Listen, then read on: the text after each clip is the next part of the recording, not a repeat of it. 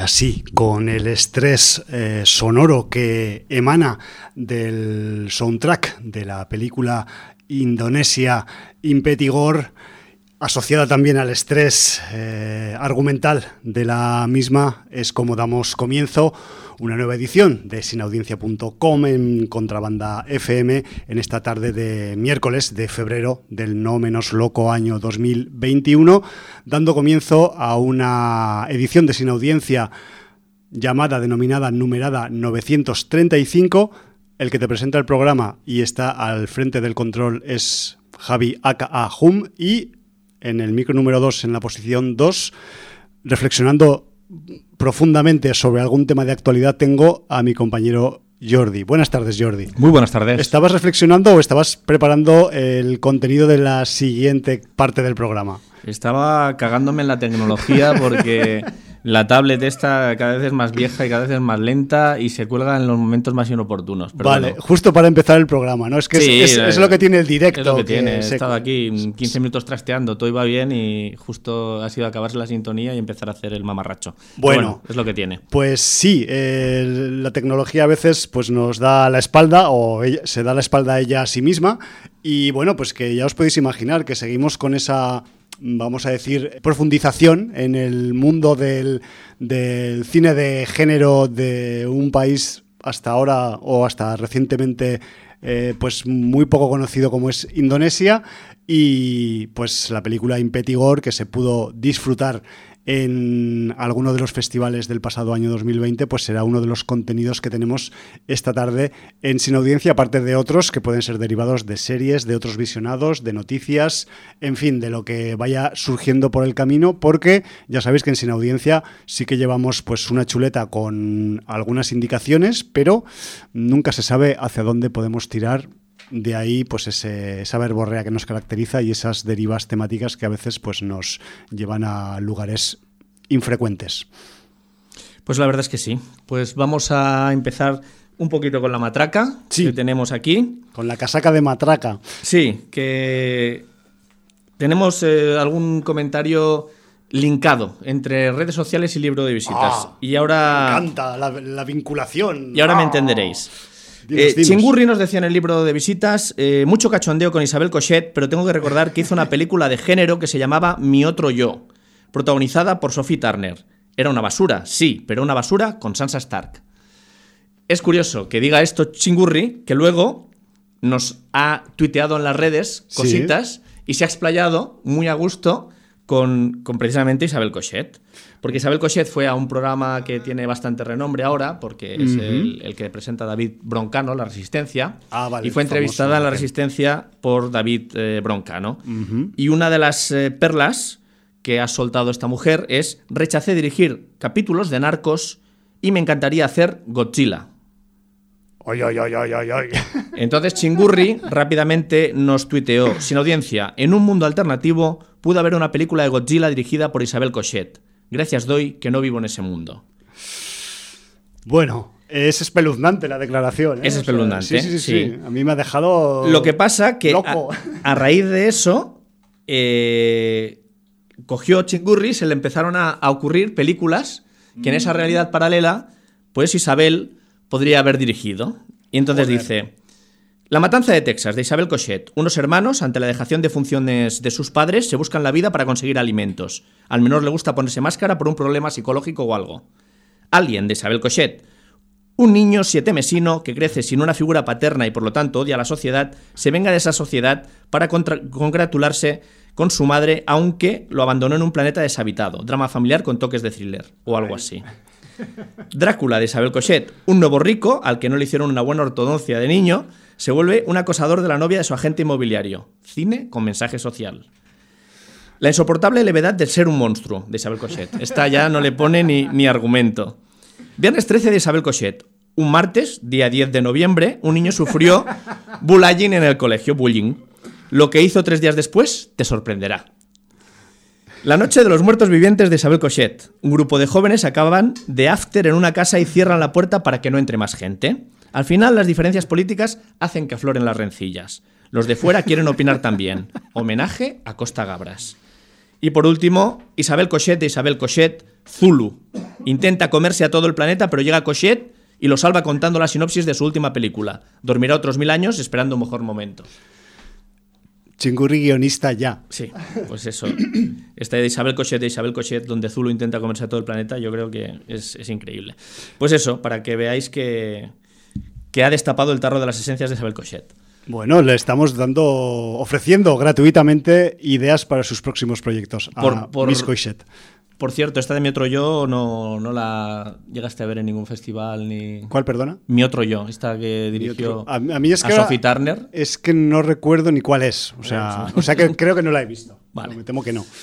Bueno, y luego tenemos a Unai, que nos escribe... eh, Más vascos. di- diciendo Feliz Día de la Marmota 2 de febrero, que fue ayer. Claro. Recordemos que es ese famoso día donde sale, el- miran todos los americanos y la marmota sale de su refugio y si sale y se queda afuera es que hay primavera, ya viene la primavera, si no hay más invierno, bueno, no sé exactamente cómo es. Sí, bueno, según se comporte la marmota, pues pasan unas cosas en la climatología u otras. Qué bueno Eh, que nosotros recordamos todos por la película con Bill Murray de, de atrapa- la marmota, atrapado en el tiempo. Atrapado en el tiempo era. Dice, solo quería agradecer la recomendación de Warrior, que la dejé pasar porque no sabía que era de los tipos de Banshee. Les perdí la pista cuando el proyecto de adaptar los cómics de Scalped, que no pasaron el corte anual de los pilotos. Una pena porque es una serie de vértigo cojonudísima con indios chungos, casinos de reserva india, drogas, infiltrado indio del FBI y podría haber sido muy chula en serie. Sí, porque además recordemos que Banshee precisamente creo que en la tercera Ajá. temporada tiene una trama con los indios en las reservas, los casinos, las drogas, muy interesante. Dice, pero mira si el resultado es chinos dándoles- dándose de hostias en el San Francisco decimonónico, pues también me vale. Solo llevo un par de capítulos, pero ya me ha convencido. Pues eso. Eh, También recomienda Warrior eh, Unai. Y bueno, poco más. El libro de visitas ya mm, pocos mensajes. Eh, Chingurri se ha explayado en Twitter con Isabel. Grande, grande Y- Chingurri, grande Unai. Y bueno, teníamos por ahí, eh, bueno, tenemos un obituario porque ha fallecido un actor eh, principalmente de reparto, el señor Hal Holbrook, a los 95 años de edad.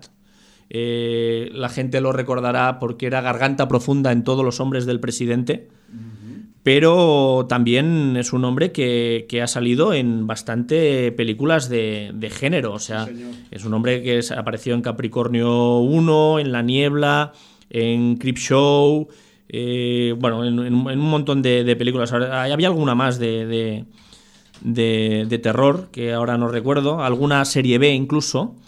Y, y bueno, pues eh, trabajó hasta, hasta bastante, bastante tarde. De hecho, creo que, llegó a, tener un Tony como mejor actor de, de reparto y candidato a un Oscar ya en 2007, cuando ya tenía 70 y largos, Sí, sí, sí. por mejor actor de reparto hacia Rutas Salvajes, ¿vale? Muy bien. Y bueno, pues eh, nos ha dejado a los 95 años y, y bueno, también hizo bastantes eh, series, eh, algunas también nominadas a bastantes semis, la, la serie de, Sena- de Senator, también la de Lincoln, bueno, pues un montón de artista invitado en el ala oeste de la Casa Blanca. Y, y Sí, bueno, es, pues- es uno de esos actores que supera la centena de referencias en IMDB, con lo que, bueno, con ese dato pues lo decimos todo ya, ¿no? Un poco. Que no, no todos pueden hablar en esos términos. Y nada más. Eh, Tú tenías algunas noticias por ahí, ¿no? Tengo, tengo una noticia, bueno, yo es que si te digo la verdad, a veces leo las noticias y, y algunas como hago que, como que no existen y, y a otras les doy mucha importancia. Y supongo que eso depende de, pues, de la subjetividad de cada una y, de, y del, estado mental, ¿no? También, yo ya sabéis que, que desde que acabó nuestra querida serie Juego de Tronos, yo la echo de menos, o sea, la echo de menos cada año que pasa, cada mes que pasa. Y bueno, pues eh, recientemente he visto una, una noticia que, que- que, em, enlaza un poco pues con esos eh, proyectos que, que- que se van a ir llevando a cabo, o al menos eh, se lleva la idea de llevarlos a cabo en cuanto a pues eh, spin-offs o, historias pues eh, transversales o, aledañas al, núcleo central de, Canción de Hielo y Fuego y resulta que pues el, el spin-off, la precuela, precuela spin-off, que es las dos cosas, House of the Dragon, pues ya tiene algún algún movimiento, eh, digamos, de logística, de producción en torno a su realización y de hecho ya se habla de que eh, la serie debería estar preparada para 2022. Eso quiere decir que estamos en 2021, que eso será el año que viene. No sabemos si muy pronto o muy cerca del comienzo de 2022, pero en 2022, aunque luego vete tú a saber cuándo acabará eh, eh, acabará viéndose en, pantalla pues esta House of the Dragon, ¿no? que es la, la precuela que sigue un poco pues la historia 300 años antes de los, de los hechos de, que ya conocemos en, Juego de Tronos y que eh, están un poco pues ahí focalizados en, la, en el ascenso y caída de los Targaryen y de, de cómo pues eh, el mundo sobrevive a la digamos vamos a decir al, hundimiento de, la mítica Valiria ¿no? que por alguna razón eh, estratégica o geológica pues eh, se hundió hace 300 años si contamos desde el tiempo de, de Canción de Hielo y Fuego la verdad es que yo he cogido esta noticia porque la noticia realmente hablaba de que el señor Ramin Diawadi había sido fichado nuevamente como escoretista de, este spin-off de, Game of Thrones, igual que hizo pues, con la serie principal en su momento. Y además, pues que en, este House of the Dragon, spin-off y, precuela de, Game of Thrones, vamos a tener a actores y actrices como Paddy Considine, a Doug eh, vamos a tener también al, Matt Smith, vamos a tener a Olivia Cook y eh, a Emma Darcy y también pues eh, ya se acabó, ya no tengo ninguno más. Eh, también está confirmado que el director del, del, primer capítulo de esta House of the Dragon va a ser un viejo conocido de la serie que nos ha dado muchas satisfacciones en el pasado, y es un señor llamado mm, Miguel Sapoknik, que, mm, ha hecho algunos de los capítulos más espectaculares de, la serie principal de Game of Thrones. ¿no? Mm, que sepáis también que, aunque la serie se va a empezar a rodar en Inglaterra, se moverá luego pues, a su base principal en, Irlanda del Norte, que es donde, donde se, fraguan muchos de los, y se han fraguado muchos de los capítulos de, Game of Thrones. Y mm, simplemente pues decir que esto está en marcha, esto ya está confirmado, se está mirando de vehiculizar y joder, que serán 10 capítulos y que mm, yo ya estoy, pues eso, eh, babeando y mm, contando días y lijando uñas a ver qué sale de ese House of the Dragon, que recuerdo también eh, está basada en, en, en, el libro o en el apéndice, no sé si es un libro o un apéndice, tú eso me lo puedes corregir, Jordi, titulado Fire and Blood del señor George R. R. Martin. No, me lo he leído, Pero es, uno de estos libros Es, es el, que, el, que, sacó último en vez de sacar eh, la continuación de, Danza de Dragones. Vale, y que y este... Que decía que ya lo tenía escrito, mentiroso, asqueroso y... Este está traducido ya al español sí, también. Sí, sí, sí, sí, Ya veré si me lo leo antes de que empiece la serie. Bueno. También, eso me lo apunto. Esa era la noticia que tengo. Noticia más que nada era por darme un poco de moral a mí mismo, porque a veces, pues,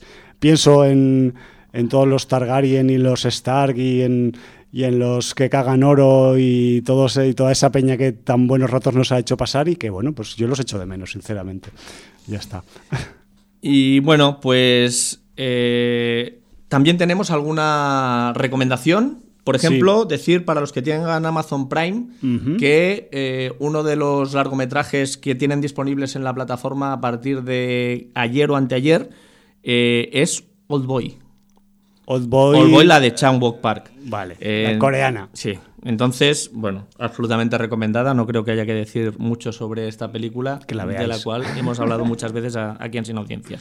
Sí, señor. Y luego recomendaros eh, dos podcasts. Uno que es novedad de unos amigos del programa, que es un podcast que están haciendo eh, nuestra compañera Aida con nuestro compañero Siol. Bárbara Sandwich. Sí, entonces es un nuevo podcast que se llama Escapa de la rutina. Si lo ponéis en iVoox, iVoox, eh, lo veréis. Ya tiene dos entregas, un capítulo piloto y un segundo capítulo que lo han llamado uno, porque el piloto lo llamaron 00. Claro, claro, el capítulo piloto. Entonces, escapa de la rutina, eh, es variado. El capítulo piloto dura unos 40 minutos, el segundo capítulo, que es el 1, ha durado unos 30. Y bueno, pues hablan serie, cines, escape rooms, que es una de sus especialidades. Incluso en el primer capítulo acaban con una receta de cocina, que no os voy a decir cuál es, Ah, que además, para los que no puedan sobre la marcha coger las anotaciones de cómo hacer la receta que proponen, tienen también un blog de WordPress donde eh, hablan de los contenidos de cada programa y además, si hay receta, dejan colgada la receta Por para que la gente por escrito Mm. pueda disponer de ella. qué geniales. ¿Vale? Entonces, un, salido, un saludo a Aida y a Siol. Un salido, Y- saludo. Salido, saludo. Y escapa de la rutina. Muy bien, la tengo pendiente también. Porque además siempre miran hacer propuestas para ahora con el confinamiento intentar poder hacer alguna cosilla. Claro, está guay. Y luego, eh, pues tenemos a los amigos de Nervión Comic Con que han sacado el programa 5x13, entiendo que es el treceavo de la temporada 5, Ujú. dedicado a la historia del grupo Kiss en los cómics. Madre mía. Entonces, por la parte que me toca, eh, de hecho ya cuando lo sacaron me etiquetaron directamente, conocedores de, De tu filia. de mi filia. Y, y bueno, pues eh, Nervión Comic Con, programa que se hace en Sevilla y además se emite también por FM en Radio Sevilla, precisamente. Mira tú. Y Qué avanzados que están allí. Sí, En Sevilla, sí. comparado con el norte. Es lo que hay. Aquí nos podría, So- no sé si el Fútbol Club Barcelona tiene radio, pero nos podría Aquí, fichar. aquí somos un poco más bárbaros en esto de la Porque radio no sé si tiene, pero canal de televisión sí tiene. O sea que podemos hacer sin audiencia en televisión. Bueno, En fin. vamos a proponerles una, un piloto o algo ahí. no Ahora sé. hay un vacío de poder, Claro, precisamente en este según, momento. Según quien gane. Hostia, Sí. es verdad. Además, eh, quienes no vivís en Barcelona, quizás no estáis viviendo esta, vamos a decir, eh, batalla publicitaria, pero creo que hay como tres candidatos ¿no? a, la, a la presidencia del Fútbol Club Barcelona. Y a mí me hizo mucha gracia porque el, el- el que tiene fama de gamberro y de juerguista, el, el Laporta, eh, pues les, les hacen carteles por las marquesinas que parecen realmente pues de películas o de actores de cine, una cosa así. Y yo vi el de la puerta y dije, hostia, este parece de los Baldwin, tío. O sea, es como la versión catalana de los Baldwin, ¿no? Sí, es un poco ahí tiene de- un, retiro un ahí. ligero. Sí, está Y entre el. William y el Charles. Sí, yo ya, Sí. ya no sé si los acabo de distinguir entre ellos, porque para, para, Bueno, para mí Charles todos es es, un el de vampiros de Carpenter, que está un Eso, poco más gordete. Es un poco más así. Sí. Y, y el Alec y el William son los más guaperas, digamos. Son los que más eh, éxito han tenido. Sí, Vale, y vale, vale. bueno, yo, yo, yo lo, lo califico entre William y el Charles. Bueno, Pero bueno. sí, la verdad es que ha ganado peso, ¿eh? desde que no se va tanto de juerga a la porta, creo que también se ha engordado el hombre. Pero bueno, era una anécdota callejera, no es que me importe mucho la presidencia del Barça, pero sí podríamos hacer un programa en Barça TV, ¿por qué no? Pues en fin, Nervión Comic Con, programa 5x13, dedicado a la extensa historia del grupo Kiss en los cómics. Como Bueno. ellos han dicho, The Hottest Podcast in the World. Porque emulan como abren los conciertos, pues los Kiss. Pues claro, me Pues, parece correctísimo. eh, con estas recomendaciones yo creo que ya pues podemos pasar a contenidos, porque además de estrenos me parece que, que esta semana so- solo me sale uno. O dos. A mí uno, La pintora y el ladrón, de Benjamin Ree. No sé si te- Y- cuál es el otro que te sale a ti. Eh, la pintora y el ladrón, ese a mí no, me, no sé si me sale. ¿eh? Yo, a mí me sale. Para el Te lo- 5 de febrero, Te, lo voy a decir.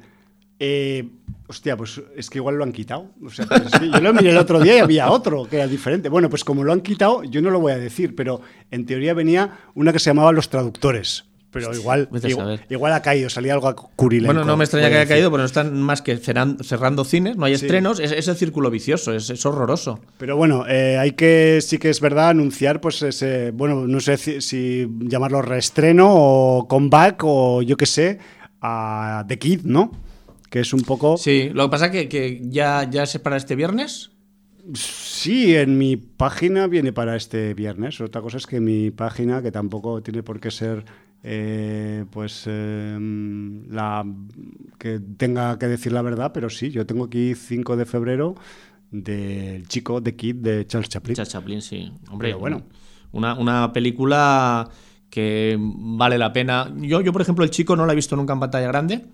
Y, la verdad es que me llama, me llama mucho la atención porque eh, ya hace mucho sin audiencia, hace bastantes años, reestrenaron restaurada Tiempos Modernos. Hombre, otra fui, que tal. Fui con Fernando a verla al cine y, disfrutamos los dos como dos chiquillos. Es, es brutal. Y, bueno, yo recomiendo ver cine, cine clásico en blanco y negro. Cine mudo. Y, con genios como, como Charles Chaplin, como Buster Keaton. Es que mucha gente ha mamado. Como Harold ¿eh? Lloyd. Y, que para mí merece mucho la pena. Mucho la pena. Son los orígenes del cine y, realmente hacían, hacían cosas extraordinarias. Eh, la escena en que él patina en el primer piso en obras de unos grandes almacenes con el peligro de, caer al piso de abajo, si hay, hay un making of de cómo lo hicieron, cómo utilizaban trucajes ópticos, claro. pero realmente excepcionales porque no se nota nada. Y, cómo se las ingeniaban. No y, y cómo además estos actores de cine cómico eran verdaderos atletas físicamente estaban súper preparados. Había que estar a tope. Eran muy ágiles, eran, pero ya te digo, era, eran como gimnastas. y, bueno, yo, yo es un cine que siempre he reivindicado y, y la oportunidad de verlo en pantalla grande yo creo que es imperdible para cualquiera que, le guste el cine. Sí, señor. Y volviendo brevemente sobre el chico de Kid, pues decir que es una película que, que, va sobre la picaresca al final. Me refiero que sí que es un, vamos a decir, una comedia dramática con un con un Charlotte que se encuentra a un niño y tiene que tirar de su crianza y sacarlo adelante y tal, pero luego, claro, él le va enseñando al niño sus skills, sus habilidades para su supervivencia precaria del día a día. Y entonces estamos hablando ahí de que es, es como una especie de, de catálogo de supervivencia con toque cómico, ¿no? Un poco. Sí. Cómico y también dramático y tierno. Yo creo que es una de las películas más sensibles de, Charles Chaplin y, para mí es brutal. Eh, sí, sí, o sea que no, sé si por ahí pone en qué sala se va a reestrenar en Barcelona o no pone nada. No te lo puedo decir, pues habrá que pero, averiguarlo. pero eh, bueno. el, reestreno viene creo que de mano otra vez de A Contracorriente Films, entonces me refiero que... En la vuelta a Contracorriente se podrá ver. o en si tenéis en casa o cerca de casa cines donde han reestrenado Crash, la semana pasada, pues quizás The Kid correrá esos mismos cines, más o menos. Quiero pensar. Muy bien, pues eh, me parece algo absolutamente destacable en los estrenos. De hecho, lo único destacable de los sí, estrenos. porque es lo Aunque sea un, reestreno. Es un desierto. Que, que además, creo que no lo hemos dicho, eh, este reestreno es porque es eh, el 100 aniversario de la película. Si no me equivoco, es de 1921. Pues eso lo tendría que mirar. A ver si lo puedes confirmar, pero yo diría que es el centenario del chico. Vale, vale, pues es que ya es, mucho hablar eso, ¿eh, tío? O sea, me refiero que. Eh, en cualquier me puedo haber ido ¿eh? de algún año, pero yo diría que es el centenario. Espera que ahora me van a salir aquí todos los de Kids que hay por el camino. que no menos, sean... menos el, el de Kid de, Charles Chaplin, pero... Eh, a ver, espera que lo tengo aquí, es del 21, sí señor, 1921. Pues centenario. Periodo de entreguerras de hace 100 años, tío. O sea, ahora no estamos entre guerras, pero parece que tengamos, no sé, una, situación similar, porque vamos, no sé, no sé si, si la situación actual pues se asemeja un poco a la a, los locos años 20 del siglo pasado, más bien todo lo contrario. Pero bueno, eh, celebremos pues y brindemos por el centenario de The Kid y por ese director guionista, actor gigantesco como Godzilla y como King Kong de grandes que fue Charles Chaplin. Músico, que mucha gente no lo sabe, que te hacía eh, la música de sus bandas sonoras también. Un hombre del Renacimiento al principio del siglo XX. Brutal, brutal. Sí, señor. Bueno, Después, pues de estos estrenos, estos estrenos, un poco exiguos. Exiguos, pero yo creo que interesantes. Sí, sí. O sea, muchas veces hemos tenido muchos estrenos que entre todos no sumaban uno como el chico. Bueno, ni uno ni, medio, ni medio ni un tercio, pero bueno, es, lo que tienen las algunas semanas aciagas de la cartelera, que no por haber muchos estrenos, pues eh, significa que haya calidad y cualidad. Pero bueno. Ahora sí que Jordi, si quieres, podemos entrar ya un poco pues en eh, fase visionados, fase fase cosas que nos entran por los ojos y nos hacen tilín o no, o menos tilín, y otras nos, mm, se nos atascan, otras fluyen más, otras fluyen menos. Tenemos una cosa pendiente de la semana pasada que ha ido creciendo eh, conforme han pasado siete días más. No sé si quieres que ahondemos en el tema serializado, en el tema mm, única entrega. A mí bueno, me da más o menos eh, ahora, ahora tenemos una balanza. En la balanza tenemos a Elizabeth Olsen Sí, entre otras. Y en el otro platillo de la balanza tenemos a Tara Barro. Sí, señor. Eh, entonces, claro, dirán, gente dirá, ¿quién es Tara Barro? Ahora, luego lo sabréis. Luego lo sabréis.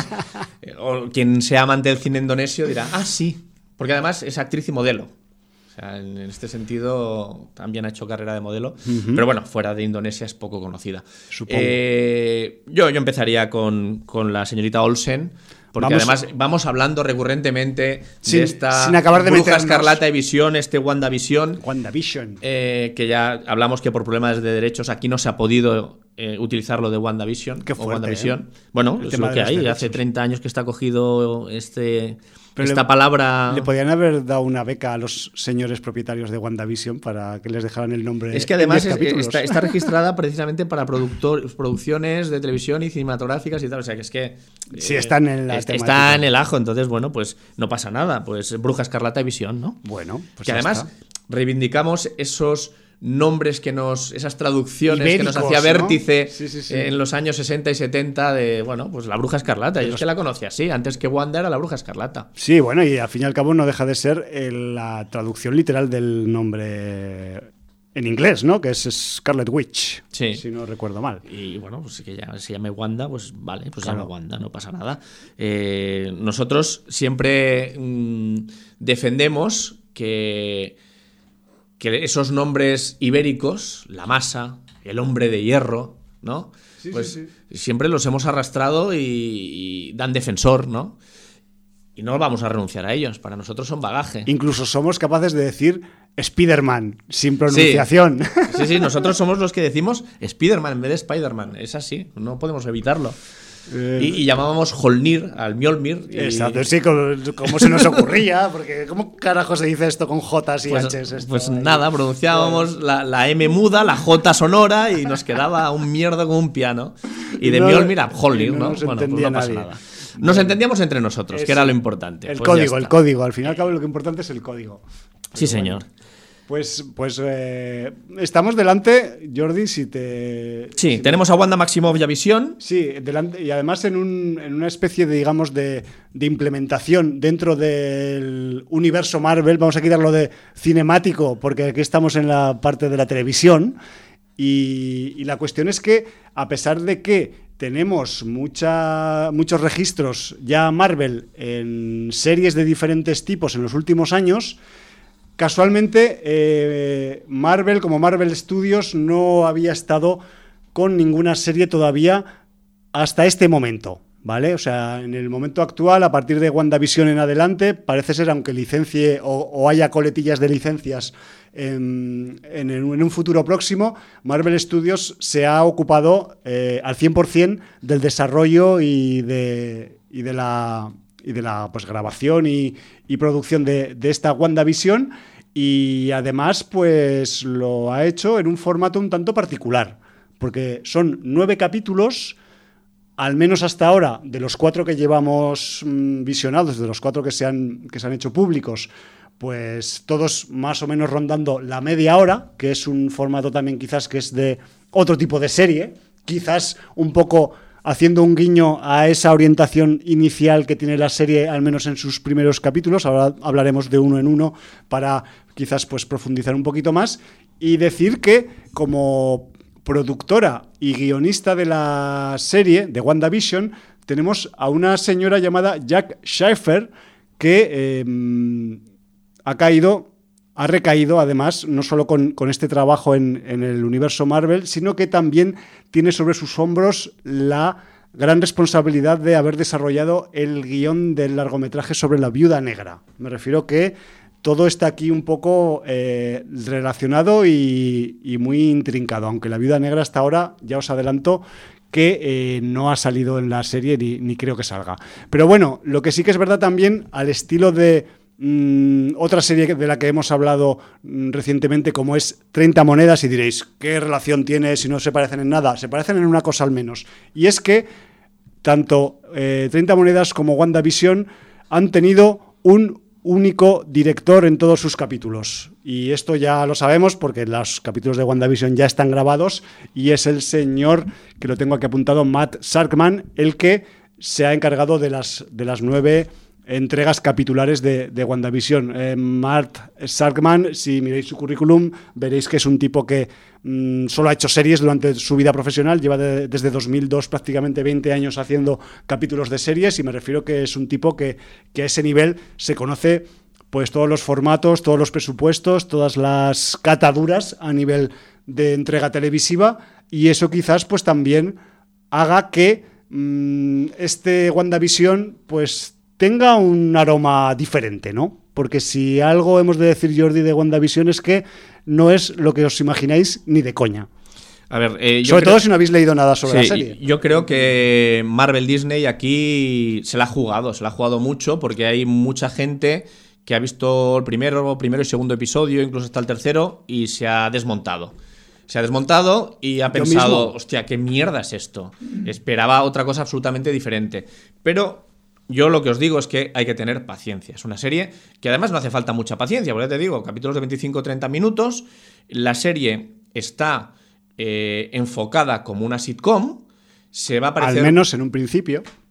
Eh, al, menos en un principio. Entonces, eh, va a empezar directamente como capítulos de Embrujada. ¿Os acordáis de la serie de los años 60 de Embrujada? Sí. formato 4-3, en blanco y negro con eh, Wanda y Visión felizmente casados, que se acaban de mudar a una casa unifamiliar en un barrio residencial de cualquier pueblo de Estados Unidos y ha empezado, ella es ama de casa, como las amas de casa de los 50 y los 60, y él va a trabajar a una oficina. Eh, pues aprovechando un poco sus capacidades dentro de casa, ellos pueden eh, demostrar sus poderes, pues no hay ningún problema, pero claro, con la vida social no pueden arriesgarse. tienen que ser discretos. Pero digamos que sobre esta idílica imagen de capítulos de embrujada con sitcom, enredos, risas enlatadas y, siempre situaciones con un happy end, eh, tenemos sobrevolando un pequeño hilo, una pequeña bruma, un aire de la dimensión desconocida. O algo equivalente. O algo equivalente. Lo digo por hacer una referencia también a serie de los una Similitud, Una similitud. Eh, también debo decir que, en los primeros tres capítulos voy a... No es un spoiler, pero voy a decir que eh, este formato sitcom en el primer capítulo es claramente una sitcom de los 50, en el segundo podría ser más uno de los 60 y en el tercero uno de los 70.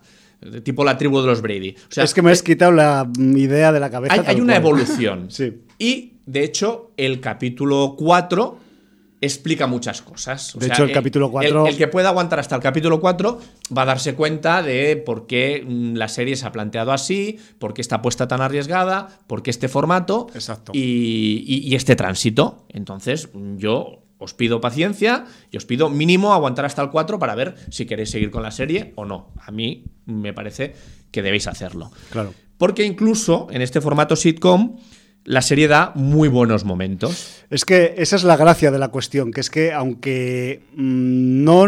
Y yo me incluyo entre esa gente de que... Sí, porque tú viste el 1 y te quedaste muy descolocado. y dijiste, no sé qué esperar Yo vi el... O sea, si en el capítulo 1 quitas la parte de los créditos, dices... Eh, Adeu, Mateu, y a mí no me veis ya por esta serie ya, eh, pero claro, debo reconocer que Punto uno, o sea, el capítulo 1, aunque resulte desconcertante en cuanto a contenido y registro y lo que a priori esperamos de la Bruja Escarlata y de Visión, hay que reconocerle que, a pesar de que sea, vamos a decir, un homenaje, emulación a la Bruja Novata, por decir uno, es un ejercicio de estilo impecable. O sea, me refiero que es una emulación tan... Embrujada, no la Bruja Novata. la Bruja Novata es una película de Disney bastante diferente. Bueno, pues eso. Con la amiga Jessica Fletcher. Esa. Bueno, pues eh, em, embrujada será la serie. La cosa es que eh, está tan bien emulado que, que, cuela. O sea, es que sean las risas enlatadas, las situaciones eh, cómicas un poco estandarizadas, pero perfectamente resueltas. Mm, la- el vestuario, la mm, tensión, vamos a decir, entre los actores y las actrices dentro de, esa, de ese pequeño organigrama cómico, ¿no? Me refiero que, vale, no es lo que, no es lo que esperábamos, pero dices, hostia, pero está muy bien hecho, ¿no? O sea, aquí aquí hay algo más, quizás. Eh, también he de decir que, em, independientemente del capítulo 1, a mí el que me, me tocó y, dije, hostia, esto no lo voy a dejar porque aquí puede que haya algo más, de, evidentemente va a haber algo más porque no se puede quedar en esto, o sería una ocasión pues eh, perdida muy interesante y es que en el capítulo 2, aunque siga aparentemente con el rollo del 1, aunque parezca que, cambia de década, porque aunque solo pasa un capítulo, los personajes cambian de vestimenta, cambian de peinado, me refiero que mm, dices, ahí hay un anacronismo entre capítulos que dices, esto requiere una explicación que ya llegará, ya veremos si llega y llegará seguramente. Pero la cuestión y lo que iba a, a destacar del capítulo 2 es que dentro de este eh, aparente idílico y cómico contexto edulcorado, a veces pues eh, hay algún tipo de, vamos a decir, de mm, discordancias. Si no, no os vamos a hacer spoilers o no es nuestra intención, porque al ser capítulos de media hora, con cualquier cosa que digamos, ¡pam! Sí, pero, salta la chispa. pero, por ejemplo, en el capítulo 2 hay un anuncio en la televisión o en la radio. Estar atentos, atentas a lo que dice el anuncio o de lo que habla el anuncio y quizás pues encontraréis una pequeña pista de, de- de lo que puede Hay, hay varias pistas en todos los Sí. capítulos, ¿eh? Sí, digamos que... De hecho, el capítulo 4 explica a veces Algunas eh, de estas. eh, algunas de estas pistas. De hecho, incluso va a haber en el capítulo 2, vamos a decir que una. No sé si llamarlo pista o un elemento extraño dentro del capítulo que viene referido a la carta de colores del capítulo. Diréis, el Jun que está diciendo, ya se está yendo por su paranoia. No, cuando lo veáis lo entenderéis. No quiero incidir tampoco mucho más, pero sí que es verdad que yo el capítulo 2 debo reconocer que me reí mucho. O sea, y mira que es, Pa- para mí, eh, en, en tono de comedia es el más brillante. es el más divertido Por una situación eh, etílica propiciada por un chicle. Sí, o equivalente a algo Equiva- equivalente, equivalente. Sí, es que eh, no quiero dar más pistas. No, no des pistas. Eh, si digo situación etílica, se entiende. Sí. Eh, aunque no sea realmente provocada por alcohol, sino provocada por un chicle. Exacto. Mm, Y me refiero con que, pues, tanto Elizabeth Olsen como Paul Bettany, yo creo que más todavía Paul, Paul Bettany, Bettany está- en este está- capítulo 2, esta que se sale a, Sí, no, nive- porque a a- nivel de risión cómica. Sí, sí, ¿eh? aquí, aquí eh, realmente eh, se deja llevar por la comedia y el resultado es ba- bastante Sí. notable. Quizás, quizás es un tipo que nunca lo hemos visto, o yo al menos no lo tengo. No lo, Con registros no- no de lo comedia. recuerdo en registros así muy cómicos. Y joder, aquí el cabrón se sale. O sea, di que también, pues el, el momento buscado en el que él hace gala de su comicidad, pues está muy bien guionizado, aunque sea tenga un aroma muy clásico y que puede ser, eh, pues un, digamos, un artilugio cómico que podría ser copiado o influenciado de otras cosas, al meterse dentro del mm, contexto WandaVision, pues es más original, ¿no? Entonces como que hace más gracia aún, ¿no? Y joder, Sí, además pues, con, con un grafismo eh, también de animación para ilustrar ciertas cosas. También. Muy gracioso también, muy sesentero, no, no sé. O sea, eh, eh, lo que dices tú, han, han creado un universo WandaVision que a medida que vas avanzando los capítulos, de alguna manera se asienta en el espectador y, y- se le convierte en una especie de referente. Sí, algo así.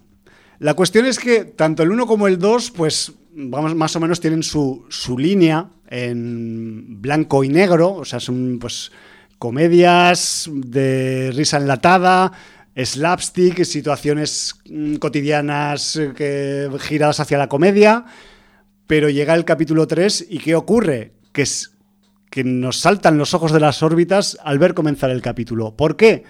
¿Debemos hacer este spoiler? ¿No lo debemos hacer? De Pero, que llegan los 70, llega el, y que el capítulo es en color. llega el color. sí, sí. Y no esperéis una explicación. Quizás vendrá después, que vendrá. Pero no esperéis que os lo expliquen en el propio capítulo 3 o no, depende. Bueno, ya hemos dicho que la serie va evolucionando. Exacto. Y Entonces- parece saltar décadas. Entonces, en el capítulo 3 entramos en el en, modo yeye, en modo setentero, en modo, en modo Black Exploitation en cierta manera, y a algunos personajes afroamericanos que en el capítulo 2 iban peinados a raya, en el capítulo 3 llevan afro. Tal cual. O sea, esto ocurre y es, y es así el cambio. Y eh, pues en estos parámetros setenteros del capítulo 3, pues eh, vamos a decir que vamos a asistir a uno de los, vamos, esto es un pequeño spoiler, embarazos más rápidos de la historia. Mm, sí, pero ahora, ahora es cuando yo te voy a, a partir la pana. No, no has visto el 7 de The Stand. Eh, pues me has partido la pana por la mitad además. Porque ha habido, una, ha habido una competición. Ha habido una competición entre The Stand en su capítulo 7 y WandaVision en su capítulo 3. Bueno, pues estoy con el 6, o sea, vi el 6, de hecho, y el 7 pues es el que tengo como se ríe, como si fuera... Oh, es que ahora me he sentido muy... es como el malo de la película. Muy malo acariciando un gato blanco, de verdad. Un gato blanco que hace... Está a punto de hacer un guajaja, sí. Bueno, en fin, que la cuestión es que em, hay algo especial en este capítulo 3, aparte del embarazo especial, que rivaliza con el de The Stand. ¿Cómo estamos eh, con las series? Vaya, vaya, vaya, Y la cuestión parece que, se, que, se, que compitan entre ellas en, recursos. Pero em, vamos a decir que el, el contexto que, tenemos, que teníamos hasta el capítulo 3 incluido de sitcom, vamos a decir entre comillas, inofensiva, se corta en el final del capítulo 3, ¿vale? O sea que quienes esperéis o creáis que lo habéis visto todo en WandaVision, no lo habéis visto todo hasta que lleguéis al final del capítulo 3 y con un final que vamos a decir abrupto y tuerceculista, por no ahondar en ningún tema, nos quedaremos un poco pues a cuadros y rotos respecto a todo lo que hemos visto hasta ese momento en la serie. ¿O no es así, Jordi? Pues sí, la verdad es que sí. Y luego pues ya llega el capítulo 4, que es el último que hay proyectado o publicado hasta ahora, y que podríamos decir que de los cuatro capítulos pues es, vamos a poner la tecla Shift en el teclado y vamos a poner el capítulo, ¿no? Porque aquí en este capítulo quizás encontraremos la verdadera razón o la razón que nosotros pensábamos que teníamos para empezar a ver esta serie.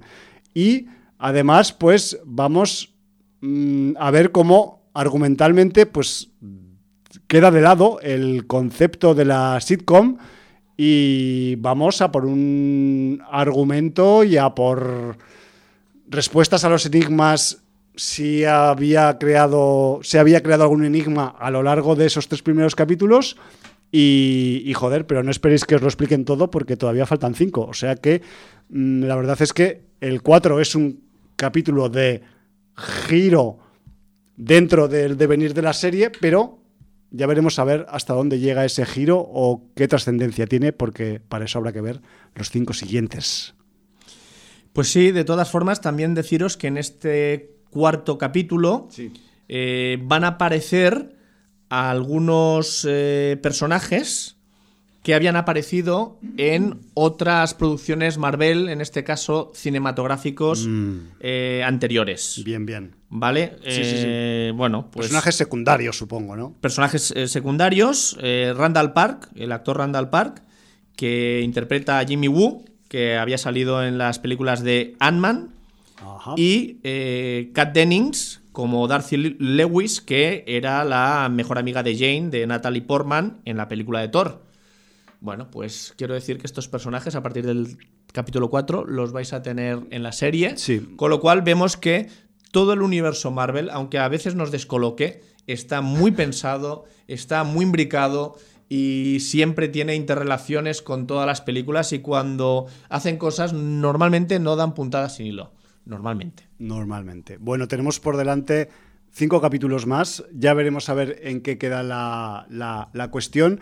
La verdad es que, Jordi, a ver, como yo lo voy a decir en plan sincero, como, como registro original y arriesgado, al menos hasta lo que llevamos visto hasta ahora, lo es un rato. Me refiero que mm, se la han jugado en cierta manera, ¿vale? Que yo entiendo que a nivel económico la producción de al menos los tres primeros capítulos, más allá de unos decorados de época del siglo XX y un buen guion, pues no han costado demasiado dinero. Pero también está en juego, pues, la continuidad, el prestigio, la seriedad, la, la, mm, que la gente te siga o no te siga ¿no? En, esta, en esta propuesta.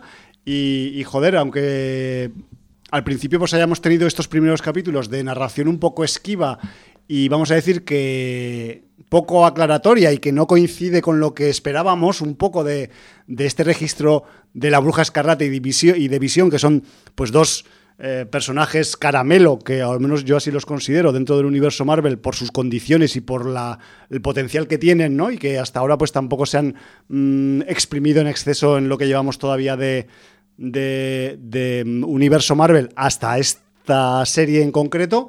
Y, joder, que, que ya veremos a ver hasta dónde quieren llegar con esta audacia de serie, porque eh, a mí se me plantea una duda, Jordi, al respecto del futuro de los cinco próximos capítulos, y es que no sé si van a ir más allá argumentalmente de donde están ahora o se van a quedar simplemente aquí donde se han quedado en el capítulo 4, que ya es un buen sitio, ¿vale? Pero yo quiero pensar que si estamos en el 4 en esta situación en la que estamos que no vamos a contar, pues quizás mm, les entra un arrebato más de valentía en esta segunda parte de temporada y, joder, y, vemos pues cómo se abren finalmente y con, espero que con éxito, pues nuevos caminos narrativos dentro del, universo Marvel, ¿no? Y que, y que nos lleven pues a contenidos con más sustancia si cabe, material más, más suculento de lo que hemos tenido hasta ahora pues en las películas del cine, por decirlo de alguna forma, ¿no? Y es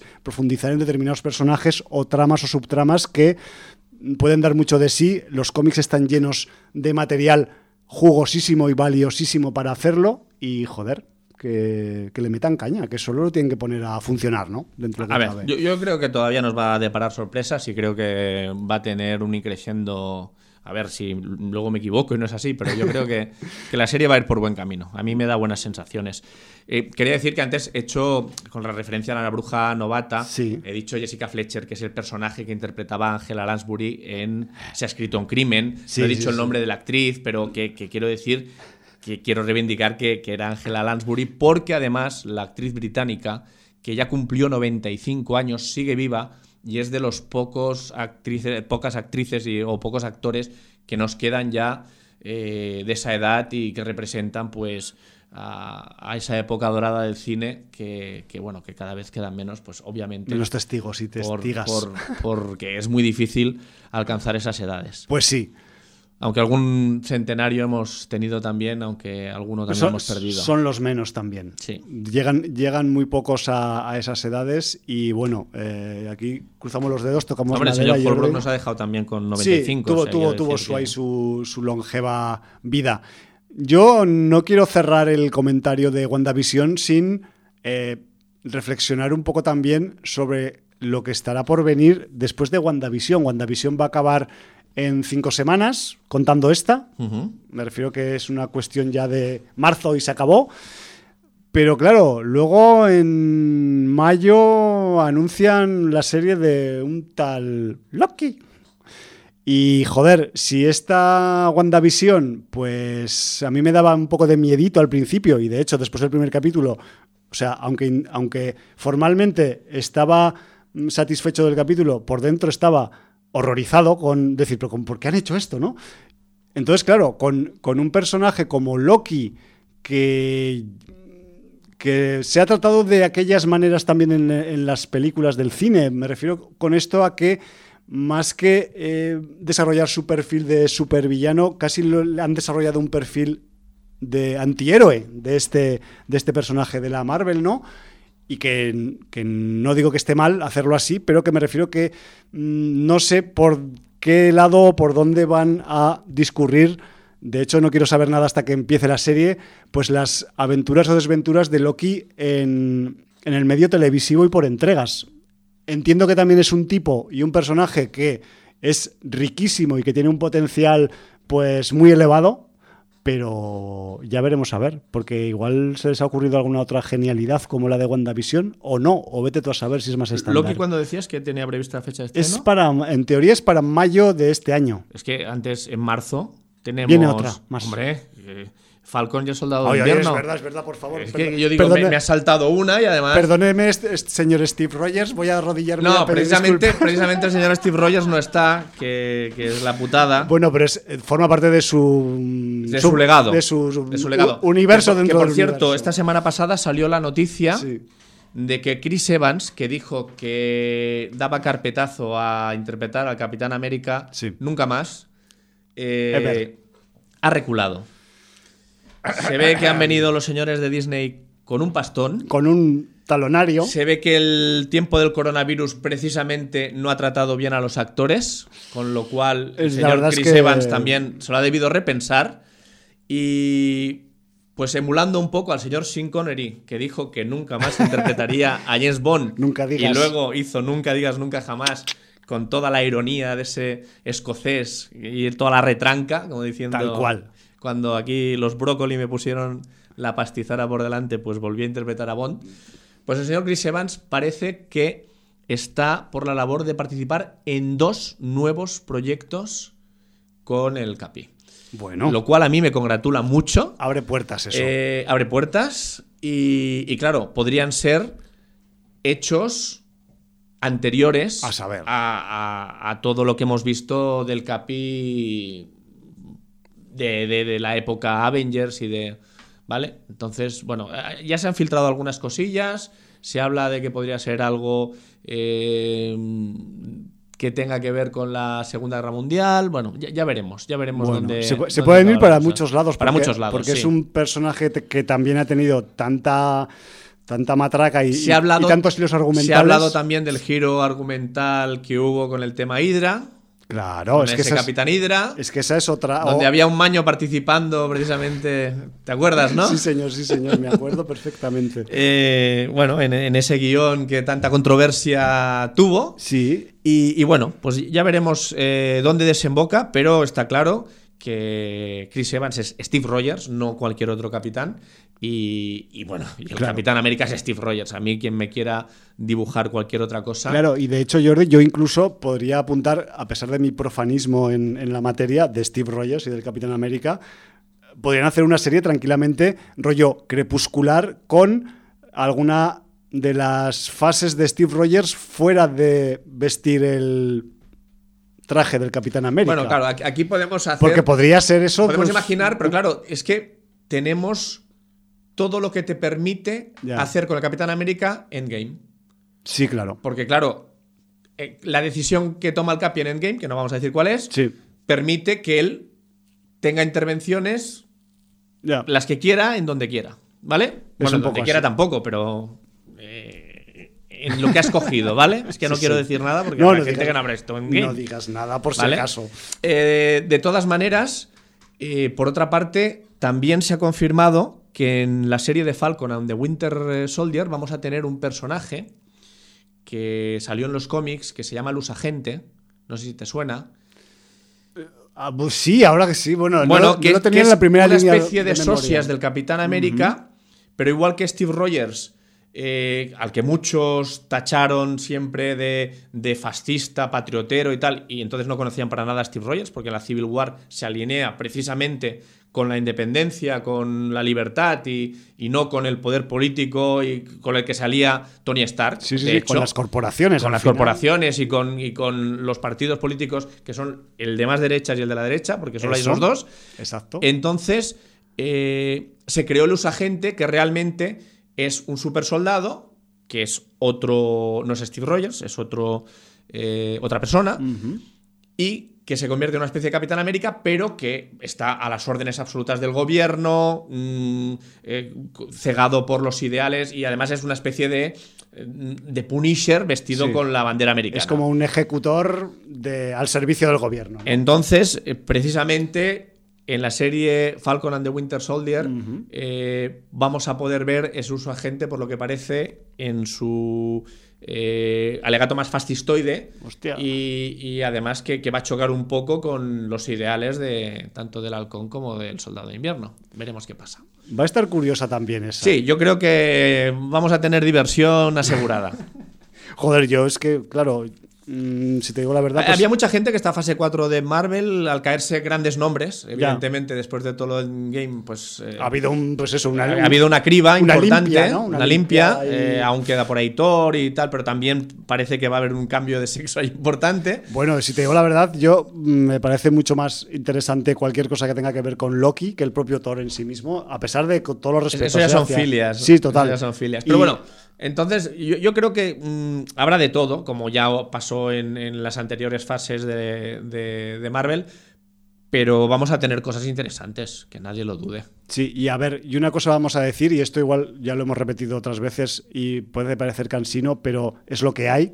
Estamos hablando de un material que originalmente se pensó como serializado, que son los cómics por entregas, por números quincenales, semanales, mensuales, lo que toque según la publicación y en qué país. Y hasta ahora estábamos acostumbrados a condensar tramas o subtramas en un largometraje o en dos, con algunas cosas que los unían así un poco externas y superfluas. Ahora quizás con el estado de la producción actual cinematográfica, por el tema sanitario y por todas esas vainas y mierdas que tenemos encima, pues quizás, evidentemente, es más práctico, aunque ya se pensaba en ello hace tiempo, eh, mirar hacia la serialización, pero que puede ser que la serialización sea un formato más eh, parecido al original. No sé si me estoy explicando. Sí, pero, además ya lo hacen de manera que te vaya rellenando tramas que han quedado sueltas en el universo cinematográfico. Yo creo que es complementario. Total. Eh, precisamente tienen la, la facilidad de al controlar toda la producción ir linkando, enlazando, no sé por qué siempre recurrimos a los anglicismos, enlazando eh, todo el universo cinematográfico con el universo seriófilo y ahora lo podrán machembrar y podrán hacer cosas muy curiosas. Habrá algunas mejores y algunas peores, pero los que hemos tenido la travesía por el desierto de los años 70 eh, con, ese Capitán América de todos, Hume, todos los años, con, esos cuatro fantásticos eh, de cartón piedra, con con ese Punisher. Los primeros intentos. Sí, sí, con ese Punisher que, de Don que fue apócrifo. Teñido ahí. Sí, hemos pasado una travesía por el desierto que todo esto nos parece tan grande que, es que tenéis que entender que estemos entusiasmados. Y hay cosas mejores y cosas peores. tanto en DC como en Marvel. O sea, es que además yo tampoco acabo de entender. Yo siempre he sido más Marvelita que DCita, sencillamente porque he leído más cómics de Marvel. Por pura afinidad. Y ya Pero eh, yo no entiendo esta competencia malsana de que unos reniegan de los otros. Yo sí veo una, producción con superhéroes de DC o supervillanos de DC y me gusta, es que la disfruto exactamente igual que si es Marvel. Y si veo una Marvel que es una mierda, pues no me, no me duelen prendas en decirlo. O sea, es que es absurdo. ¿Por qué no podemos disfrutar de todo? Total, o sea. Eh, es que, no sé, o sea, parece que, haya que escoger bando. No, no hay que escoger bando. Eso es absurdo. al final es una vendida de moto lo de escoger bando. Correcto, correcto. Es lo mismo que Trekkies y Star Wars, ¿no? Eh, parecido. pero ¿por qué tienes que escoger banda? Madrid-Barça, cuando puede ser del Real Zaragoza, que está en segunda división. ahí, has hecho tu cuña. No, dicen que en el fútbol es más difícil. Es, más, complicado, Pero bueno, no entremos ahora en el fútbol que no, tiene nada que ver. Es verdad. Eh, oye, de verdad, disfrutad con lo que podáis y lo que os guste. Y las etiquetas, pues bueno, está, está muy y a veces hay que Y a veces hay que probar cosas claro, nuevas. Las etiquetas también, porque a veces el ser humano necesita clasificar cosas y, poder encuadrarlas para luego buscarlas. Pero más allá de eso, hostia, no, no entremos en tonterías. Muy bien, pues estábamos hablando de WandaVision, nos quedan cinco capítulos Quizás esta semana veremos el 5 si todo va bien. Y bueno, yo creo que sí. Si no nos cae un rayo. Si no nos cae un rayo o se apaga la televisión. O como temían los, los, galos que nos caiga al cielo. También, también. que es Sobre nuestras cabezas, ¿no? entonces el, todos esos eh, metros cúbicos de, gases, ¿no? Cayendo a plomo ahí encima. Yo eso no lo entendí nunca, que caiga el cielo sobre nuestras cabezas. O sea, ¿qué te puede caer? ¿Una nube? Un, no, pero igual pensaban, un nimbus, eh, pensaban en que igual, pues, yo no sé si pues eh, la mitología de los galos tendrá sus dioses, igual también se iban a caer los dioses encima de ellos, o los y claro, pues como son de menires y de cosas así. Sí, como llevan pues al jefe de la tribu en un escudo, pensaban que Tutatis con un escudo gigante les iba a pues aplastar. igual, claro, cualquier cosa así, o que, o que mismamente, pues eso, que todas las, eh, toda la mitología se les caería encima. Entonces, claro, según qué mitología te caiga, pues son más pesados que otros. Y bueno, yo creo que el, el problema vendría por ahí. Pero bueno, al fin y al cabo, yo lo veo un problema como que llegues navegando al final del mundo y te caigas por el borde. Pero bueno, yo qué sé, cosas de los antiguos que no, te- que no tenían todos los datos y esas cosas. Bueno, también luego puedes caer por el borde del mundo disco y entonces pueden pasar Disco cosas mundo, diferentes. Pero- sobre todo si eres Rincewin. Pero eso es otra historia. Pero en el, yo que soy profano también, es que soy profano de muchos. ¿En el mundo disco también hay discos o no? ¿O solo el mundo es El- el- disco? El, mundo disco, pues todo el mundo lo sabe. El mundo disco es un mundo plano, terraplanista, Pero- transportado a lomos de cuatro elefantes que a su vez van sobre la concha de una tortuga gigante llamada el Gran Twin que va mm, desplazándose por la galaxia. Vale, pero el disco suena o no suena, que es mi, era mi segunda. Suenan las cataratas Vale. que desbordan, eh, Vale, que- vale, que, además no se entiende muy bien, por al ser terraplanista y las cataratas desbordan, no se entiende muy bien cómo el agua vuelve a, a entrar en el mundo. Pero bueno, eso sería otro problema. Eso. Yo creo que hay algo, algún es un mundo donde la magia predomina, entonces o hay, es muy o mágico. hay algún tipo de recirculación por debajo. No se sabe. Porque las cascadas caen, pero luego igual por, por gravedad Los o lo que los sea. elefantes se- sí, la vuelven a la- la echar. Vuelven a echar para arriba. Para abajo y, y a vuelve a salir. Porque claro, luego salen eso, los, las- los manantiales y las nubes. Y, Pues eh, con, con lo que hizo Terry Pratchett con el mundo disco, no me extrañaría que hubiera teorías, teoremas eh, y, y literatura variada sobre Yo no me cómo voy a meter. recirculan los recursos naturales en el mundo disco. ¿eh? pero, No- pero no me extrañaría eso, que hubiera hasta, hasta ambientalistas del mundo disco. Eh, Fíjate cómo hemos pasado de unas cosas a otras y hemos acabado en el mundo disco. En fin. Bueno, eh, la- esto es una genuina deriva sin audiencera. Sí, no podemos eh, hacer nada por evitarlo. Pues yo no creo que del mundo hablábamos. disco tendríamos que pasar a Indonesia. Porque está en el borde del mundo disco también. no, porque es una zona de subducción de la placa índica debajo de la placa pacífica o algo así. Entonces, como hay que muchos volcanes y muchos terremotos por esa zona, y además, últimamente, pues yo creo que siempre han hecho buen cine, lo que pasa que ahora se está viendo más hacia afuera del país. Y yo creo que debemos, ya estuvimos hace unas semanas en, en Indonesia, Hace dos. hace dos. Hoy volvemos a estar, entramos de nuevo al mm, archipiélago indonesio, porque es un archipiélago al final, un conjunto de islas, unas gigantes y otras chiquiticas, y mm, no será la última vez que entremos, espero, porque mm, tenemos ahí un pequeño, vamos a decir, eh, no arsenal, sino cantera, cantera de material. De hecho, esta, esa cantera está en pleno proceso creativo ahora también. Y, esto va a ir a más, porque ya iréis viendo los resultados que vamos a pasar por aquí por, por antena, porque, porque realmente pues, encontramos material muy, muy, muy interesante en allá donde pues, los indonesios se pueden hacer cine de género. Vamos con Impetigor. Impetigor, que a quien le parezca que es un nombre pues indonesio, pues no lo es, es el nombre que tiene la producción del mismo título internacional, porque en origen, en indonesio, la película se llama Perempuan Tana Hananam. Todo eso que quiere decir algo así como la mujer o las mujeres de la tierra maldita o del infierno. Lo estoy haciendo con una traducción literal de ese famoso translator que hay en el internet, ¿vale? O sea, me refiero que las mujeres de la tierra del infierno, la mujer de la tierra maldita, algo así es la traducción del el título original de Impetigor en indonesio del señor Yoko Anwar.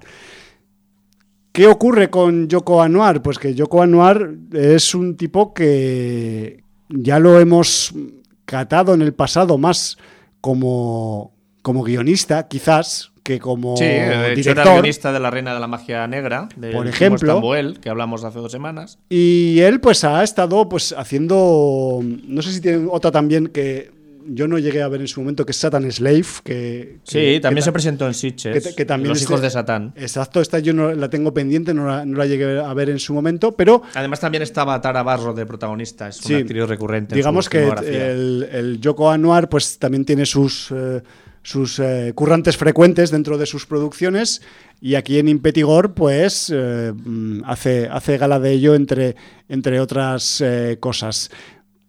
Si te parece, Jordi, en esta nueva muestra de fuerza, porque mm, yo reconozco que la película la he vuelto a revisitar unos meses después, después de haberla visto el año pasado en Sitges, estuvo en Sitges 2020, y me reafirmo casi más sobre ella que con el primer visionado. O sea, el primer visionado lo vi en pantalla grande, me pareció una película excelente y muy disfrutable y joder, a pesar de que ya sabía por dónde iba y las teclas que iba a tocar, pues en este segundo visionado como que, como que me he reafirmado más todavía, ¿no? Eh, a mí me parece que Impetigor es un ejercicio pues muy destacable. Eh, no voy a decir que sea la mejor de que se ha visto en festivales el año pasado, pero está en el grupo de cabeza, podríamos decir, bajo la opinión del HUM, evidentemente, que siempre es subjetiva, y que es un título que eh, nos pone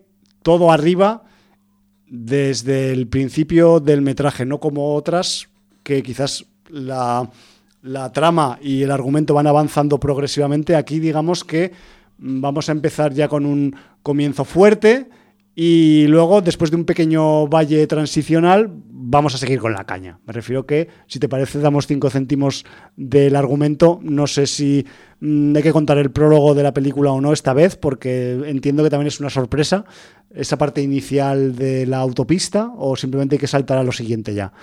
Bueno, son dos amigas. Dos amigas que, se llaman Maya y Dini. Tienen un trabajo que, bueno, por, por el tipo de trabajo que es tiene ciertos riesgos. Por un suceso que ocurre, eh, bueno, pues eh, una de ellas coge miedo a, ese, a, ese, a esa profesión, deciden aventurarse en su propio negocio, pero digamos, sinceramente, que no les va demasiado bien. Entonces, como uno de, una de ellas, Maya, Maya, que es Tarabarro, es adoptada, resulta que a raíz del acontecimiento que, le sucede en su primer trabajo, descubre quién podría ser su familia carnal. Sí, porque digamos que este es un pequeño dato eh, estratégico. Maya fue criada por su tía en la ciudad, mm, pero de pequeña vivió hasta trasladarse a la ciudad en compañía de, sus, padres, pero que apenas tiene recuerdos ni vivencias con ellos más allá de una foto antigua en la que sale ella con su padre y su madre delante de una gran casa.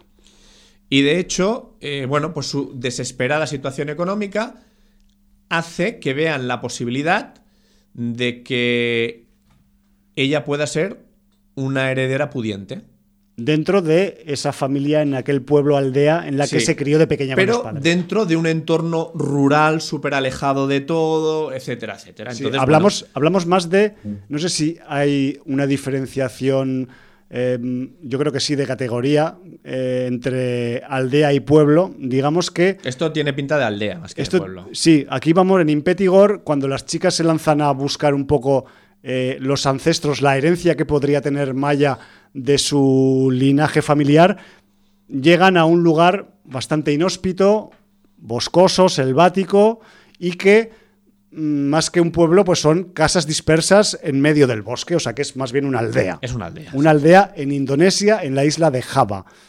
Lo que pasa es que digamos que toda aldea o todo pueblo puede tener su terrateniente. Claro. Y además, pues, eh, y adentrándonos un poco más, sin avanzar mucho nada, en el argumento, cuando Maya y Dini lleguen a la aldea en la que supuestamente se crió Maya de pequeña, descubrirán que, que sí que hay herencia de la familia, pero quizás no tiene la forma, abro comillas, económica, cierro comillas, que esperaban.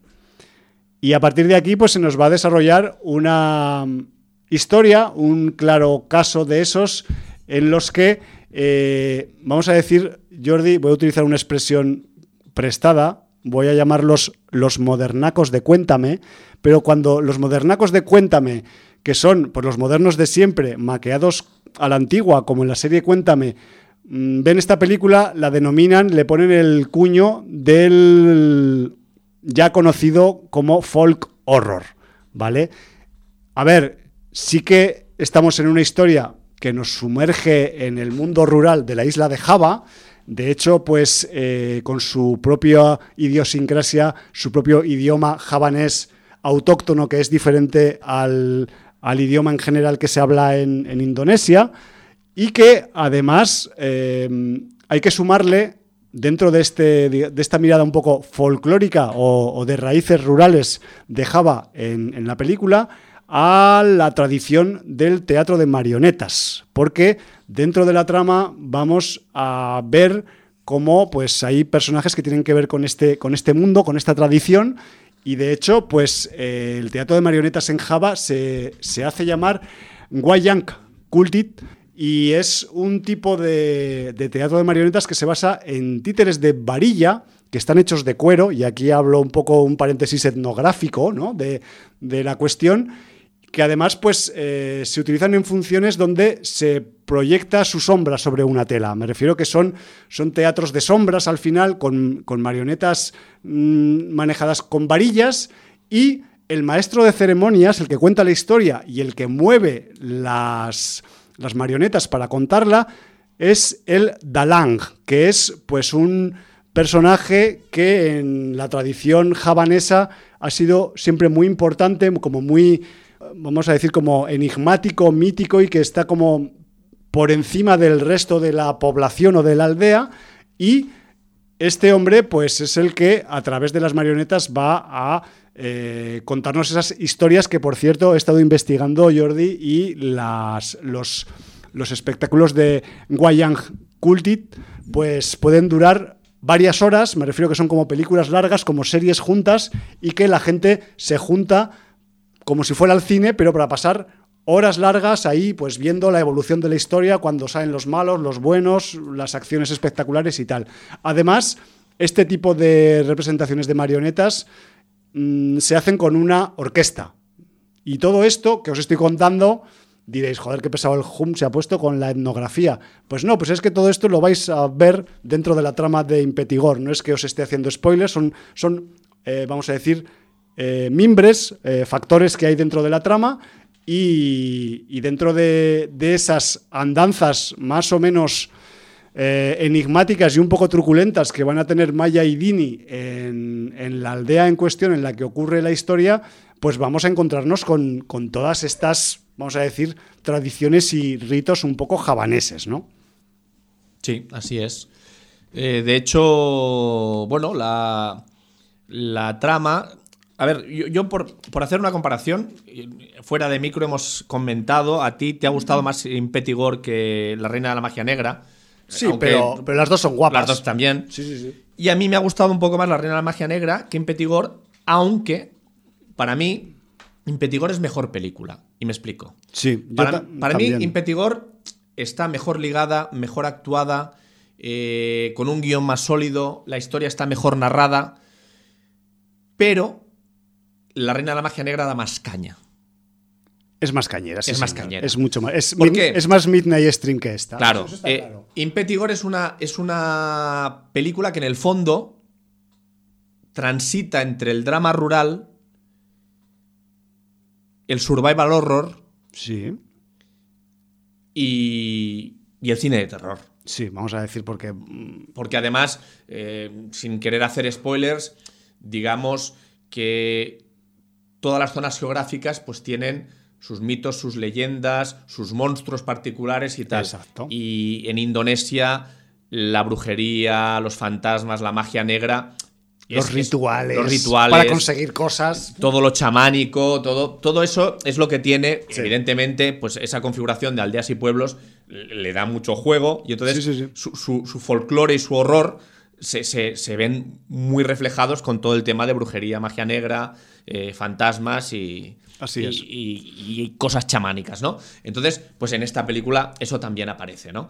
Entonces, eh, claro, en este sentido, pues esa diferencia de, que la Reina de la Magia Negra pues iba mucho más al hueso, eh, tenía muchas más escenas, escenas truculentas, era, era mucho más disfrutable en el sentido granguiñolesco, pues quizá hace que, vista en Petigor después de aquella, sea menos espectacular visualmente. Pero, para mí, posiblemente, como película, sea mejor. Es más redondica, quizás. Más redonda. A, todos los niveles, me refiero. Y además, además tiene un final que, yo creo que está muy, muy bien buscado.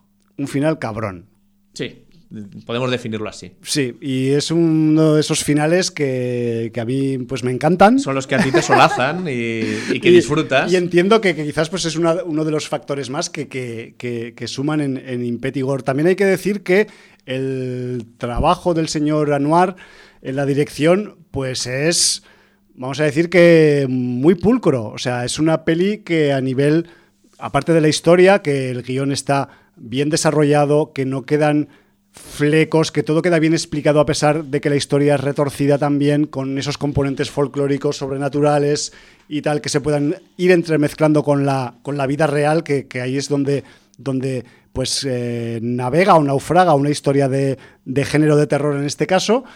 Pero aparte tenemos pues también una pulcritud técnica, también tenemos una cuestión de la ambientación sonora, ya hemos escuchado ese clip al principio del programa que, te, que te pone los pelillos de punta dentro cuando estás dentro del bosque y, sí, además, a pesar y no ves muchas casas alrededor. A pesar de rodar en un medio bastante agreste, rural, selvático, porque claro, eh, no nos imaginemos lo rural de aquí, es lo rural de allá.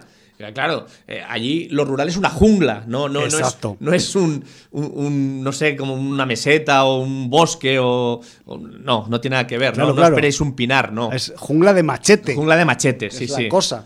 Y, aparte de eso, pues también pues, tenemos incluso pues algunas escenas que son como, vamos a decir, eh, piruetas técnicas, hablando a nivel, digamos, cinematográfico, ¿no? Me refiero que incluso Impetigor, aparte de todo ese registro mm, de género, pues va a tener unas eh, llamativas escenas resueltas de forma original ah, en la cuestión técnica y me estoy refiriendo pues a algunas escenas que ocurren dentro de algunos habitáculos en medio de la selva. No voy a decir nada más porque mola descubrir ese tipo de, enclaves o de lugares que puede haber en medio de la selva, pues porque ocurre en la selva y ya está. Estamos en, Java, no estamos en Europa. Y, eso pues forma parte también de la, de la un poco bofetada de sorpresa que te da toda la producción en sí, ¿no? O sea, las, las chicas cuando se cogen el bus y se van para la aldea, pues en algún momento hablan de las horas de bus que tienen que hacer, es como si se fueran, yo qué sé, de Barcelona a París o alguna cosa así, pero claro, dentro de la isla de Java, que pasan de estar pues en una capital súper em, poblada a, llegar a una aldeíta en la que pues, pues que no hay ni alcalde, que es que ahí pues un poco menos que el, que manda es el que más influencia tiene, ¿no? Que, es el vecino más, más, con más con más galones, por decirlo de alguna forma, ¿no? Y, y aparte de eso, pues yo veo que mm, la reina, por ejemplo, de la magia negra sí que mm, va muy, muy, mucho más a saco, pero eso no quita, y eso lo quería decir eh, bien claro, que Impetigor en algunos momentos te pone algunas escenas que son de Midnight Stream perfectamente. Me refiero que... Impetigor tiene, eh, digamos que es mucho más comedida pero eso, eso, no quita que tenga truculencia y bizarrismo eh, mm, bastante evidente. Es rarita, es rarita en algunos momentos y retorcidita. Y, además, eh, algunos bizarrismos inesperados. O sea, momento papelito pierna. Y además es que eso, Jordi, también tiene que ver con una costumbre ancestral que se practicaba por aquellas tierras. No, no, o sea, quiero decir... que, eso además está basado en la realidad. Sí, sí, quiero decir, folclore e imaginario indonesio por un tubo. O sea, realmente eh, en este no está nada mal que haya refrendado esas costumbres, que haya explicado el tema de, su teatro de marionetas y tal, porque eh, en estas películas está muy presente la idiosincrasia del pueblo indonesio y de cómo hacen las cosas y, de sus creencias y, bueno y, la afectación social que tiene todo eso. Claro. Y luego al respecto de, comparar por, por, reciente y por también por cercana mm, de la Queen of Black Magic, decir que aunque aquí también tenemos una casa y en The Queen of Black Magic teníamos un orfanato, no penséis que las cosas van a pasar en la... Sí, la casa está, pero eh, vamos a decir que la trama transcurre más en el bosque y en la selva que no dentro de la casa. Me refiero que no penséis que va a ser... Que aquí quizá hay, más variedad de, localizaciones. Que, no porque haya algún elemento común quiere decir que vayan por lugares o escenarios parecidos a nivel, digamos, estructural como, como película, ¿no? Si quieres, hablamos un poquito también del reparto, porque ya hemos hablado de una de ellas, de una de, las mujeres de la... Tara Basro. Sí, Tara Basro, que es eh, pues Maya. Una, Maya, una de las dos coprotagonistas de la, de la película. La, la, otra es Marisa Anita, que son las dos amigas eh, protagonistas, pero en el reparto destaca por su experiencia y también porque nos da algunos de los momentos más, vamos a decir, sabrosos de la, de la película. Una actriz veterana del mundo actoral indonesio que es Christine Hakim, que mm, es una señora pues que ya tiene una edad, que que pues sí, que ya lleva, tendrá sus 40, 50 títulos dentro del cine indonesio, que allí debe ser, pues, pues mm, supongo que pues, igual la más célebre de, toda la, de todo el reparto, ¿no? Y que, y que eh, Christine Hakim, pues aquí nos da con ese retrato que hace de esa señora de la aldea donde van las dos jóvenes urbanitas a, buscar su herencia, pues alguno de, de, de esos registros más vamos a decir, retorcidos, sabrosos y mm, tuerceculistas que, ofrece la, película. Y luego tenemos también a otro actor, también es un miembro de la aldea, que también va a tener un papel destacado en, la trama, que es el actor Ario Bayu, que es eh, Ki Saptadi, que lo he dicho todo bien del tirón, que es el, ya os imaginaréis, os he estado hablando antes del teatro de marionetas de Java, en la aldea hay un maestro de marionetas, pues el señor eh, Ario Bayu es el maestro de marionetas de la aldea donde llegan eh, Maya y Dini, y, aquí, pues, eh, el hombre pues también tiene sus registros. Me refiero que si os acordáis de las caras en The Queen of Black Magic, uno de los huérfanos adultos que tenemos en la trama de The Queen of Black Magic es este actor también, el señor Ario Bayu, que aquí también pues tiene un papel destacado. Me refiero que es también uno de los populares de por allá, ¿no? Por lo visto, y que es un tipo que, que también pues eh, tiene una importancia fuerte dentro del organigrama argumental de, de, de Impetigor. Yo no sé, o sea, quería hacer una broma así en antena, permitirme decir, permíteme Jordi decir que si algo caracteriza a esta película, Impetigor, y es que hay muchos de los personajes de la peli que, utilizando una expresión ochentera, van al degüello. Y, y joder, que, es una película pues muy potente eh, a nivel visual, es más comedida que The Queen of Black Magic, pero vamos a decir que como mm, círculo es bastante más perfecta que, The Queen of, Black Magic. Tanto, y esto es un dato ya pues que, que es una realidad, lo podéis mirar en internet si queréis y tal, que Impetigor ha sido, aparte de que en los premios del cine indonesio arrasó en la última edición con mejor película, director, mejor actriz secundaria para la Christine Hakim. Vamos, se llevó seis o siete premios. También ha sido elegida por la Academia de Cine Indonesio, atención, señoras y señores, para representar a Indonesia en los Oscars 2021 como mejor película extranjera. O sea, poca broma. Hombre, pues. Mm, esto es muy serio, Jordi. Me parece que apostar así por el género para que sea tu representante a los Oscars me parece brillante. Me refiero que. Todavía más admiración para el cine indonesio. Me refiero que, o sea, estamos hablando de que es una película. Yo he estado también, pues como hago siempre, ¿no? Chequeo qué opina la gente por ahí por la red, por los blogs, por las. por los sitios donde se opina de las películas y tal. Y aunque Impetigor tiene un sentir general medio positivo, tampoco hay tanta gente que le acabe, bajo mi parecer, ¿eh? dando la importancia que creo que tiene como título de este año o del año pasado, ¿vale? Me refiero que a ese nivel yo cuando descubrí esto de, la, de que la presentaban a los Oscars dije, no puede ser, o sea, y lo estuve mirando por más sitios, no fuera a ser un farol o el típica fake news o alguna mierda así, pero no, no, acabé llegando a las páginas de la Academia de Cine Indonesio y ahí está Impetigor, Impetigor, o sea, se ha convertido en un pequeño fenómeno en Indonesia. Me refiero que Indonesia no es Estados Unidos, no, o sea, es un país sumamente poblado, quizás por eso, quizás hay también público abundante para, para propuestas de género como están como están habiendo en estos últimos años, pero sí que es verdad que tiene que haber algo más, porque si no, mmm, los sesudos académicos de aquel país no eligen una peli mm, cualquiera para que les represente internacionalmente, me refiero.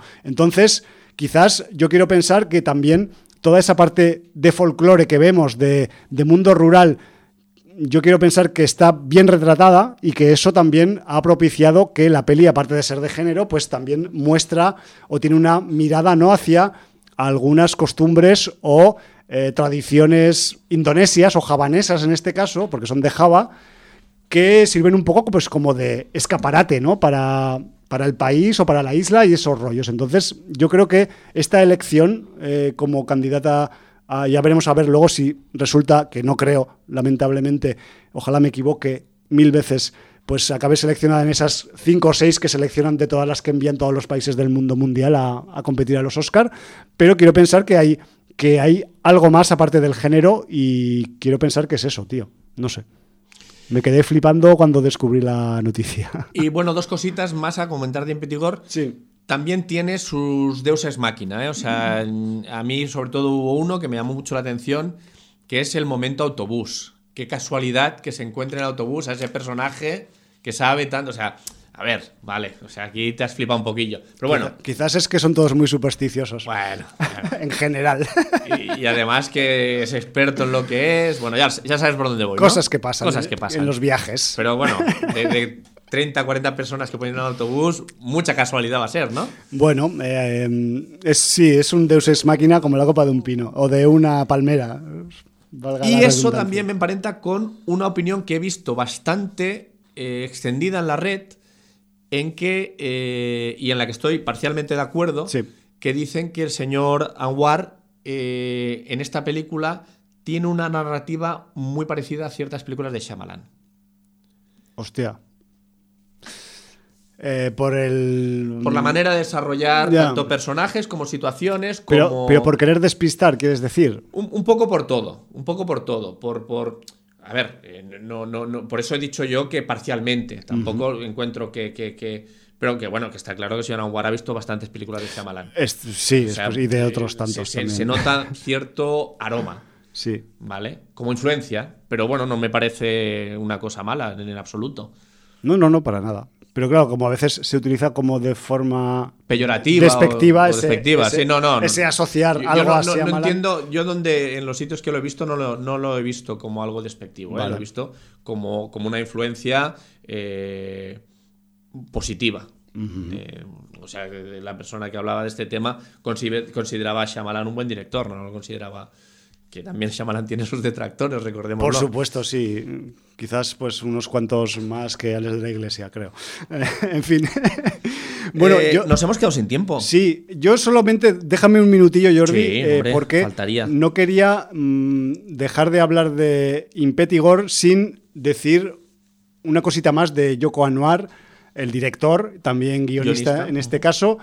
Eh, yo he estado chequeando a ver si había alguna cosa nueva que prepare él para este año 2021 y tal.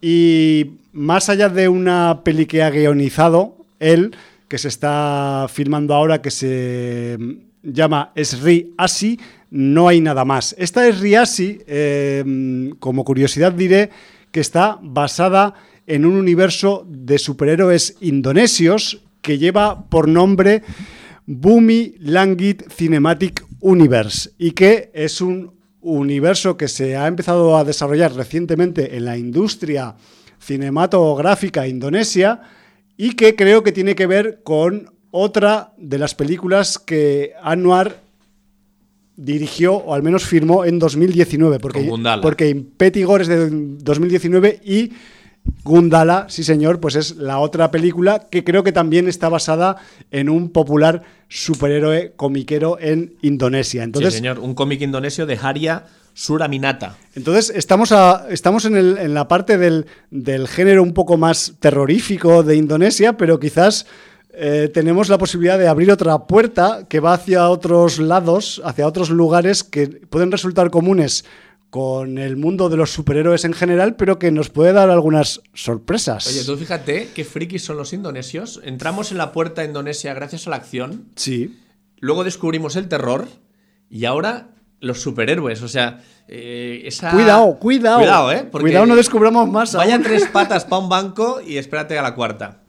Ya iremos viendo. Pues bueno, dicho esto, sobre porque quería un poco pues destacar, ¿no? Esta también esta, esta vertiente, esta rama del cine de género indonesio, que quizás pues habrá que empezar a testear también, Jordi, no sé qué, qué tal andará, si estará al nivel del terror o no, o de la acción. Bueno, Gundala debe estar por ahí por la red de redes. pero bueno, también vi- investigar. visto cómo eh, se las gastan en la acción y pensar que también pues las movidas de superhéroes siempre conllevan alto grado de acción, pues yo quiero pensar que al menos buenos pifostios habrá. Por cierto, ¿sabes quién es la protagonista principal femenina de Gundala? Mm, No me digas que es una modelo que hace de actriz a veces. Ta- Tara Barro. vale. Pues bueno, ahora sí que ya nos hemos Pues, comido el dicho tiempo. esto, ya nos hemos merendado el tiempo y algún minuto más nos tenemos que marchar, nos vamos por donde hemos venido. Eh, yo traigo más material de Impetigor y en vez de pararme en el score, que es magnífico, por cierto, hay como tres o cuatro clips del, del score de, de Impetigor en, en YouTube y los podéis chequear un poco para daros cuenta eh, por dónde van los tiros, más allá de ese clip que os acabo de poner en el principio del programa, pero para eh, marcharnos he elegido pues el tema que elige la película para despedirse con esos títulos de crédito, con esa canción que es un poco, vamos a decir, mm, de pop melancólico, por decirlo de alguna forma, pero que también pues enlaza un poco con la cultura pop que hay en Indonesia. Me refiero que todo es muy indonesio en Impetigor y la canción de despedida pues también. Así que nos vamos con The Spouse y con un track que se llama Berly Burr y que os lo voy a pinchar pues seguidamente justo cuando nos despidamos, como nos tenemos que despedir. Pues Valar Morgulis. Motherfuckers de Indonesia, de nuevo.